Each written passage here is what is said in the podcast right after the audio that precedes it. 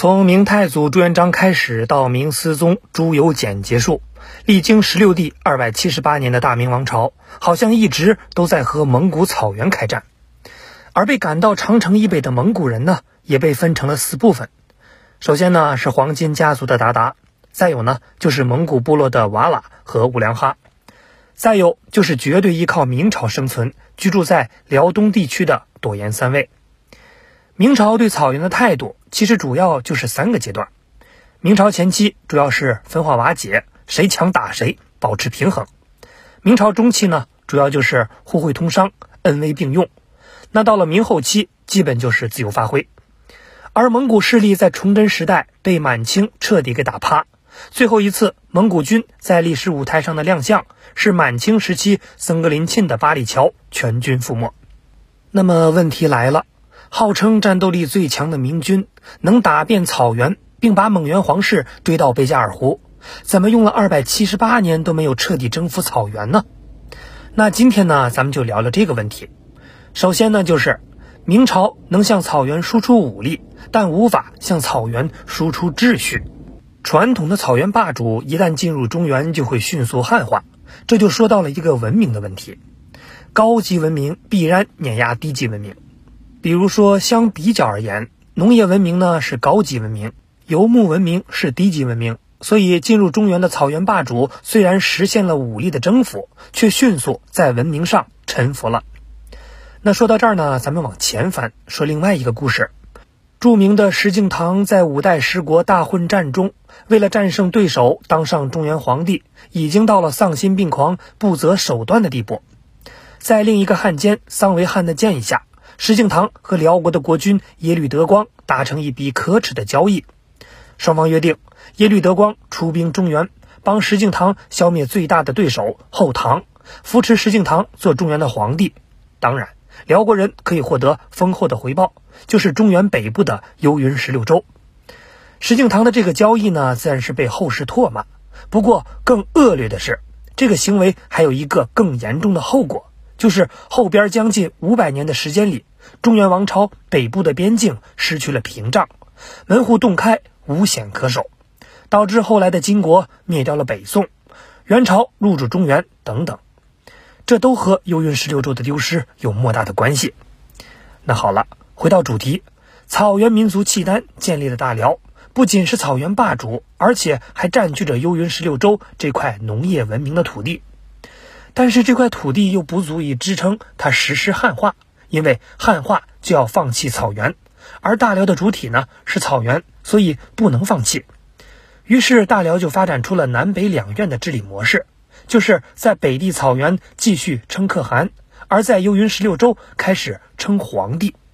金庸先生的小说《天龙八部》里，我们的大英雄萧峰就做过南院大王。大哥。朕赐封你为南院大王，统帅叛军，回归南京。大家呢不要误会，这儿说的南京其实就是指的现在的北京。你想，既有游牧骑兵的力量，又有幽云十六州的财富，这对于当时的北宋王朝那是多么大的压力呀！所以，契丹人建立的大辽就给蒙古的大元做出了表率：大元皇帝对中原，大元可汗对草原。一种中原和草原的二元统治模式在元朝翻版实现了。不过，为什么元朝会最终失败呢？因为大元对中原农牧文明的管理呢，是一种粗放的形态，甚至还带有一种草原的思维。原因就是蒙元出自草原，而且始终没有放弃草原，所以不可能彻底汉化。既然不能彻底汉化，大元就无法对中原文明实现精细管理。这就好比那种骑着自行车去风化场所的有妇之夫一样，既想家里红旗不倒，又想外边彩旗飘飘，哪有那么便宜的事儿啊？那主动权到了朱元璋手里，他决定改一改。书上呢是这么说的：“胡元以宽而失，朕收平中国，非猛不可。”这就是蒙元之所以失败，就是因为宽。所以呢，我老朱治国必须猛。朱老板不仅想到了，他也做到了。因为他本就是汉人，而朝堂上也都是一群汉族的士大夫，所以呢，明朝能够理解中原，也能够治理中原，而且能够非常精细的治理中原。但是朱元璋这伙人呢，却理解不了草原。毕竟尺有所短，寸有所长，所以呢，即便能够打下草原，却无法治理草原。说白了，就是明朝能向草原输出武力，却不能向草原输出秩序。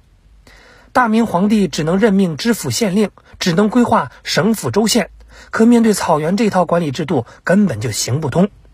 再有呢，明朝创业者政局稳定以后。逐渐向着保守方向发展，对广袤的草原已经失去了好奇心，能过就过，不能过就打。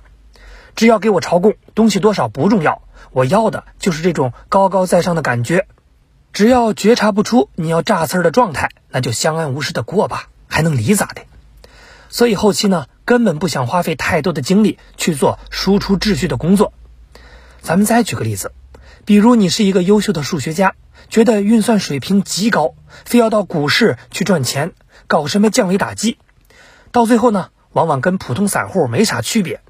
你得时刻记住，朋友们，以我做珠宝十多年的经验告诉你，拥有复杂的知识，永远无法应付简单法则构建的世界，因为真实的世界远比你看起来要复杂很多。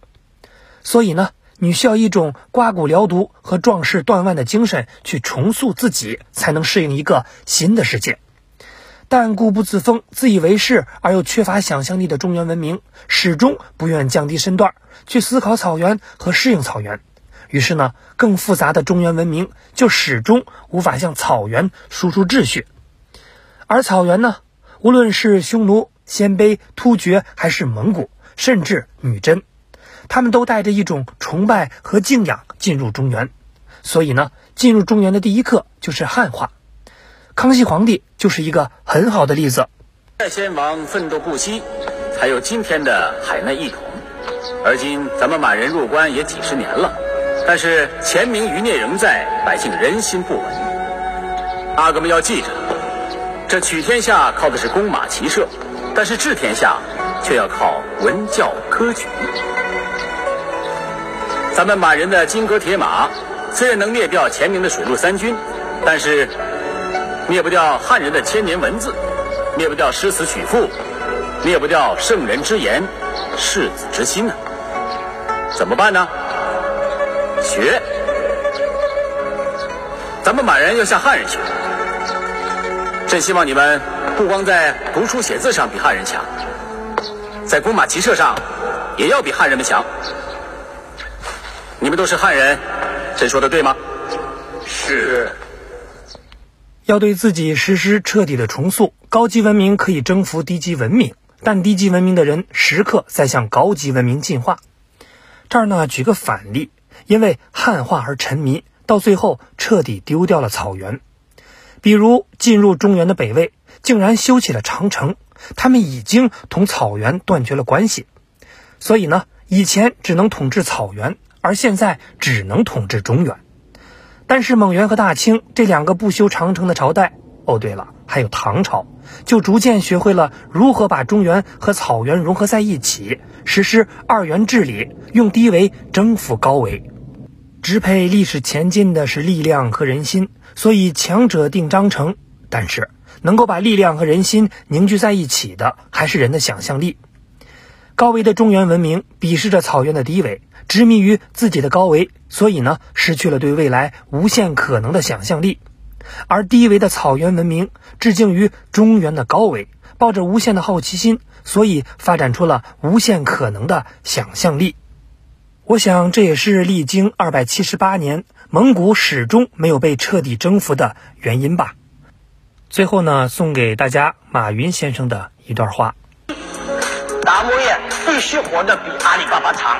任何一家公司都是生命期都是有限，什么样的东西是阿里巴巴没了以后，这些东西依然会存在。我认为，第一，我们要给世界留下一个研究室；第二个，达摩院要服务全世界至少二十亿人口。我们希望通过二十年的努力，打造世界第五大经济体，希望为全世界解决一亿的就业机会，为全世界服务二十亿的消费者，为一千万家企业创造盈利的空间和机遇。另外一个，这个研究院必须面向未来，必必须解决未来的问题，解决人类未来的问题。啊，这是我想我们对达摩院提出的三个的希望。